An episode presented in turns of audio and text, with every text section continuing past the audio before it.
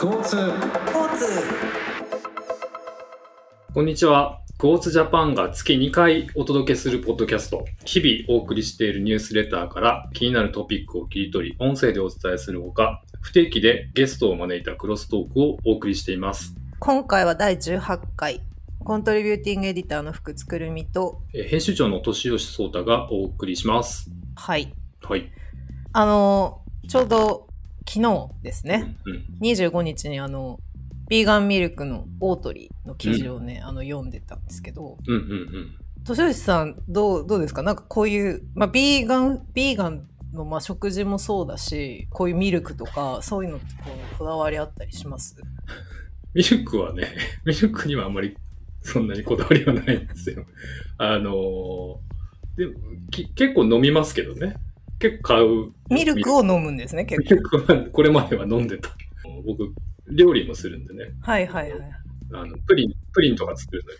あそっかプリン作るんですもんねプリン作るのにミルク必要だから買ってたけど。うん。あの、ビーガンっていう、まあ、そのいろんな今ってプロダクトとかが、まあ、出てると思うんですけど、うんうんうんそれこそ代替肉もそうだし、そういう、うんうん。今卵とかね。それこそ魚とかもいっぱいあるじゃないですか。福士さんって結構食べ、食べたことある？大体いやとかって。でね、私うん一時期、その昔、うん。その、そういうちょっとビーガンブームじゃないですけど、こうスビーパーフードブームみたいな、ああ、った。じゃないですか。キヌアキヌア。昨日 はね。えっ、と、何でしたっけ、あと、うん、あとなんか、チアシード。ああ、あったあったあった。あったね。あと、クコの実みたいなね。やってた、それ一時期ねすごいハマってでそれこそあのアメリカとか、まあ、ロンドンとかもそうですあのホールフーズとかやっぱあるんで,、ああいうスーパーオーガニックスーパーとか行って食べてたりして。でそのお肉にそこまでそんななんかこう愛情がもともと あの美味し美味しいの好きですけど あのそんななんかこうバカみたいに消費したいっていうタイプではないのでうんうん。そんなにこうなんだろうやっぱりどうせ食べるんだったらそういうなんかまあ野菜とかそうじゃないもので体にいいものをこう取ってみようかなっていう、まあ、興味本位で取り始めたんですけどうんうんうんうん。あ、あとはミルクは基本的にあのもうソイ豆乳ってこと？はい豆乳をあの結構メインにするようにはしているんですけど、えー、それって健康を気遣ってみたいな話？あのなんか小さい時あんま牛乳が飲めなくてあ給食の牛乳とかがあんま飲めなかったんですよ。で多分なんだろう合わないんでしょうねあ体に。なんかそそうらしい、その、そう。オートリーもそういう、あのーはいはい。下痢しちゃう子とかの病気の子たちのためのなんか代替フードを考えてたら生まれたみたいなそういう話らしいからね、うんそういう人たちはいるんですよね、実際ね。うんいや、いっぱいいると思います。それでやっぱりその小学校とか中学校とかだとうん、牛乳必ず出るじゃないですか。はいはいはい、あったあった。で、なんかもう、全部飲めとか言わあっれ、たあってたあったあった。うんいや、無理、無理だしって思いながら、こういつもそっとこう、好きそうな人に牛乳を、あ食いしん坊キャラのね。差し出してたんですけどうんだからあの、ソイとかがね、うん出始めてから、うんうんまあ日本にあんまりなかったじゃないですか、それこそ。海外はね、きっとあったんでしょうけど、うんうんうんそういう代替ミルクみたいなものって。うんうんでも昔はなかったので、まあでも出始めてからは割とそのソイとかにするようにして、えー、もう全然意識高いとかじゃないです。もうこれは完全にね、あの、合わない。今だって結構テレビ見ててもアーモンドミルクとか、まあ、んオート、オートのミルクとかの CM、テレビ CM も結構見るようになったなって感じがしますよね。増えましたねうん。だからここ数年でミルクの種類がすごく増えて、うんスタバとか行っても今って、アーモンドミルクとオーツミルクもありましたけど、オーツミルクもあるか。と、それこそソイはずっとあるし、いやー変わったなと思って、たね。ちょっと驚いてるんですけどうね。ん。なるほどな僕ね、ミルクはね、全然そんなこだわって飲んでないっていうか、牛乳を普通に飲むときは飲んでますけど、はい。代わりにってわけじゃないけど、完全栄養食うん。食べてるっていうか飲んでますよ。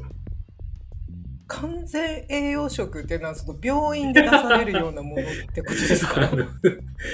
えそういうことじゃなくて、あ、でも、その流、言ったら流動食みたいなことかもしれないけど、そうですよなんかあの、日本のメーカーが作ってるやつなんですけど、まあ、その、へどんくらいかな、コップ2杯分ぐらいの、まあ、ドロッとした、まあ、それこそ豆乳の濃い、あの、粘度のある、ドロッとしたやつみたいなのを、コップ2杯分ぐらい飲むと1食分の必要な栄養素が全部そこに入ってるみたいな。うん。極端な話すれば、もうそれをずっと、あの、規定の量飲めば、他に食べ物は取らなくてもいい的なやつなんですけど、一食分それを、あの飲んでる。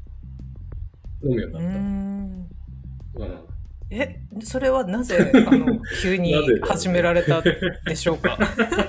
いや、そんなね、別に健康に気遣ってっていうわけじゃないんですけど、昼にね、飲んでるんですけど、うんこれはね、僕、昼にご飯食べると眠くなる。ああ、すっごいわかります、わかり、うんそうねそうですよねやっぱ。僕ちょっと多分炭水化物とか取ると良くないんだよね。なんか血糖値がぐっと上がってみたいな話が多分あって、昼に寝ちゃうんで、うんじゃあ何も食べなきゃいいのかって思ったんだけど、食べなきゃ食べないで手が震えてきちゃうんですよ。なんか足りなくて。だから末端症で危ない危ない。低血糖症みたいになっちゃって。何か入れた方がいいけど、と思った時に、じゃあその栄養がちゃんと取れて、しかし炭水化物、なんか、まあ低糖質ってわけじゃないんですけど、そういうものとして取れるといいなと思ったのと、まああと一つは、その、すごい日持ちすんのね。紙パックになんか1リットルぐらい入ってるやつが、まあうん数本ドーンと届くんですけど、まあ、その別に常温で保存しといて、うん。だからなんかご飯買いに行けないじゃない、うん一応こう外に出ないようにまだしてるので、東京全然人たくさんいますけど、極力外にまだ出ないようにしてる、なんか最後の残された一部の人の一人なんで、あの、外にご飯た買いに行かない、スーパーにあまり買えないようにしてるってなると、やっぱ届いてずっと置いとけるスーパーフードじゃないけど、その完全栄養食みたいなやつが結構最後の頼りになる感じがすごいするんだよね。え、それは何味ですか？いや、もうほとんど豆乳味って感じが僕は、そのなんか変な匂いもそんなにしなくて、ほんのり甘くて、だから濃いミルクみたいな感じかな。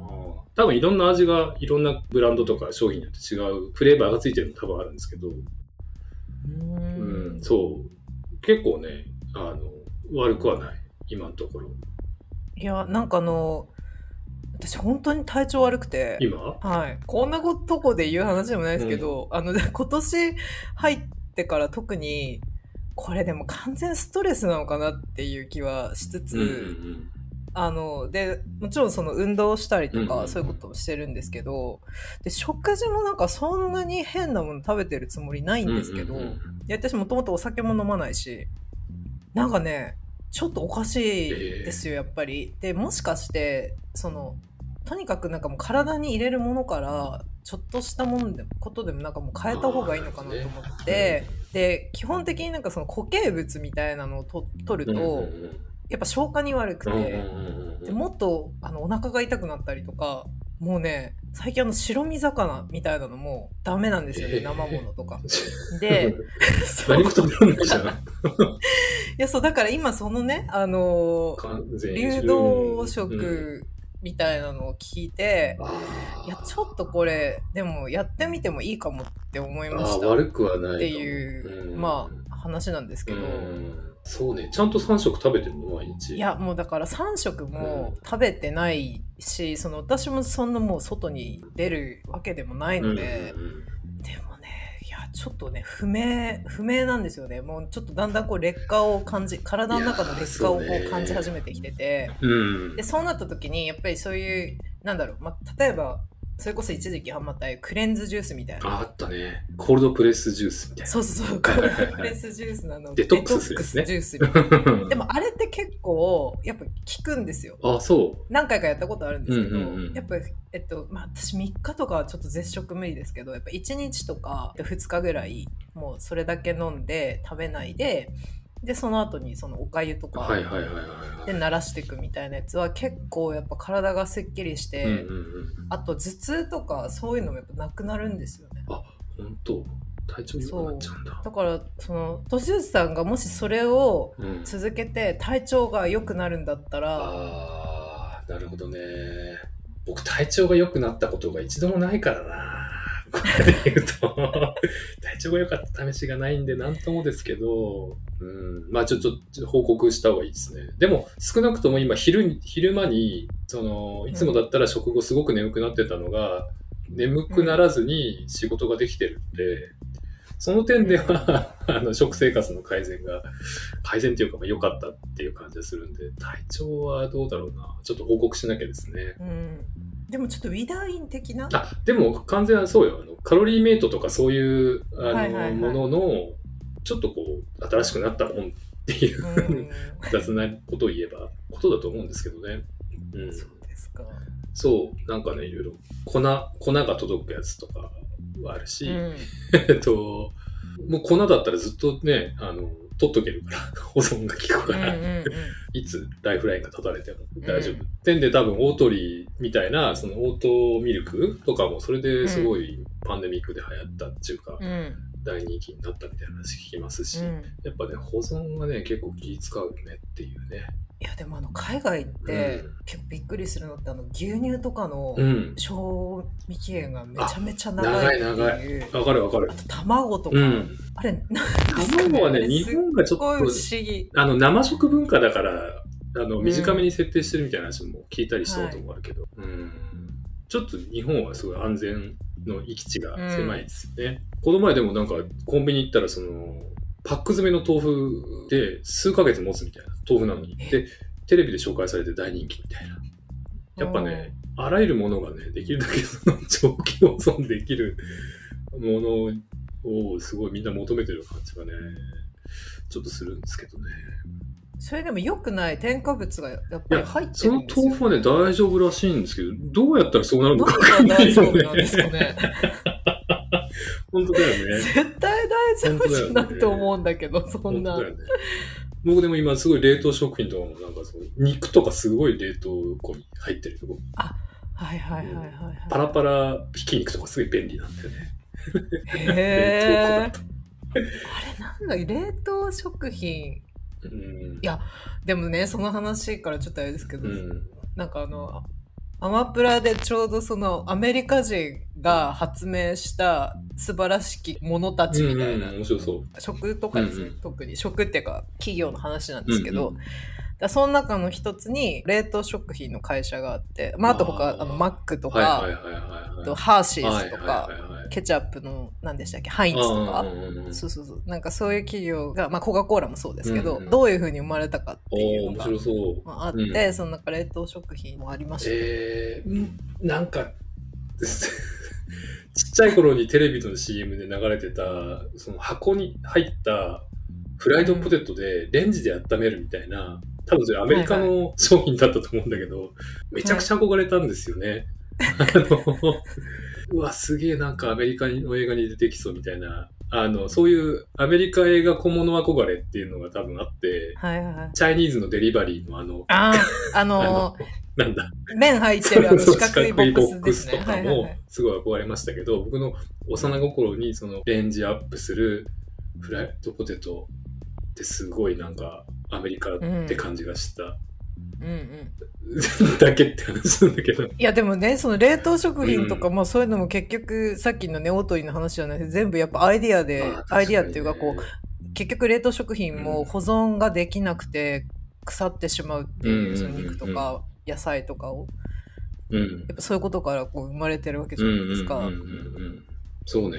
いやそういうねものが全部今ね年吉さんちのね冷蔵庫の中に、冷凍庫に入ってるって思うとなんかこう人間のエゴが。すごくいい話だなっていうふうにエゴですよ、エゴ。まあ一応そのオート、オート麦とかはサステナブルって話ではあるらしいですよね。その牛、やっぱね、牛肉とかに比べたら CO2 の排出量が低いとか、うんぬんみたいな話はあるんで、そういう点でも第二っていう話は、コースのニュースレターでもお送りしてましたけどね。でもどうですか？ビーガンとか、うんまあそういう代替肉とか、まあそれこそアメリカとかだとやっぱりね、インポッシブルフードとかそういうのもありますけど、今後流行るとい思いまやー、流行るんは流行るんじゃない？すうん。この前、今多分5月の末ですけど、日本の IKEA でも代替肉がはいはいはい。なんか出てるもんね。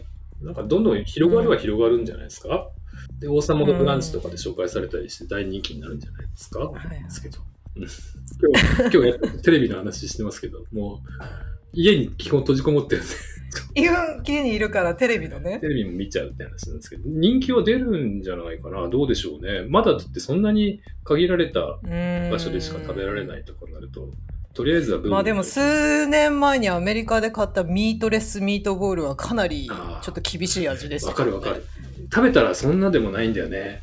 あの、やたらと油っぽかったりした印象が僕はあって、変に油っぽいっていうか、うんどうだろうなでも少なくともまだ全然出回ってない感じがするので、これから出回ることになるだろうなとは思いますけどね。はい。あの、ドイツでは、あれですってよ。2020年肉消費量が過去最低を記録し、うん。さらに2019年より39%多く肉代替製品が生産されたと。ねソーセージ大変だな。もしかしてソーセージが全部、ビーガンになるかもしれないという。ビーガンソーセージか。まあまあ、ありそうな。もうあるんでしょうけどね。普通にね。はい。ビーガン、うん、そうだよね。えー全然ビーガン食とか興味なかったんですけどね。うん。うん。まあでもみんな何、何かのきっかけじゃないですか。それこそその環境問題なのか、うんまあ本当に体調に合わないとか、うん。でまああと本当ダイエットとか体質改善のためとかそういうことがない限りはやっぱりこうねそうね。うん、だってやっぱ親世代とかもう絶対に興味ないですもん。ないでしょうね。うん、うん。そう、そうね。そそういうふうに言われるようになるとか嫌だね。いや、もう、興味ないでしょ、みたいに言われたりしたくないな。えでもなんかこうちょっと昔数年前にそのビーガンとか、まあ、こういうものを食べることが、まあ、意識高いって言われてたけど、うんまあ、それがちょっとこうなんだろうあのマイノリティからうんうんうんこうマジョリティに落ちてきてるっていううん。感じはするので、うん。まあ、それは良かったのかなって個人的には思いますけど。そうね、なんかね。なんかこう食べづらいじゃないですか。そうね、なんかね、変にこう、そう。あーみたいな。あ、そういうの気にしてんだ、みたいに言われて。あそうそうそうそう。